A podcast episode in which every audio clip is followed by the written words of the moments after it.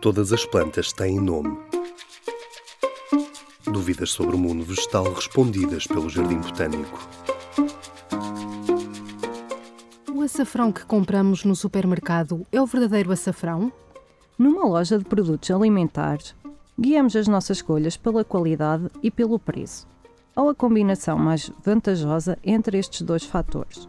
As especiarias, que desde sempre foram cobiçadas pelo seu sabor, cor ou fragrância, são na sua maioria derivada de plantas e nem sempre é fácil consegui-las baratas ou arranjar alternativas. O açafrão é uma delas, o que mais vulgarmente designamos por açafrão e que compramos no supermercado em pacotes de 50 ou mais gramas, é obtido do rizoma moído de curcuma longa.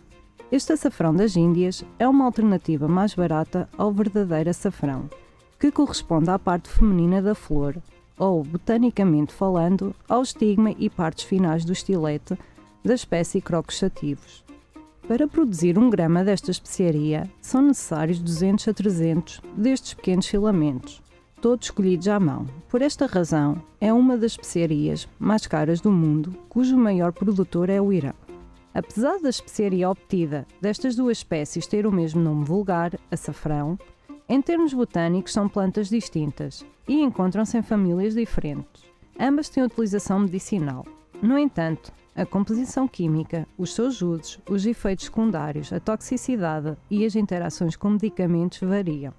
Assim, quando ler um artigo de fontes credíveis sobre as propriedades medicinais de plantas, é muito importante guiar-se pelo nome científico e não pelo vulgar. Destes, todas as plantas têm mais do que um nome.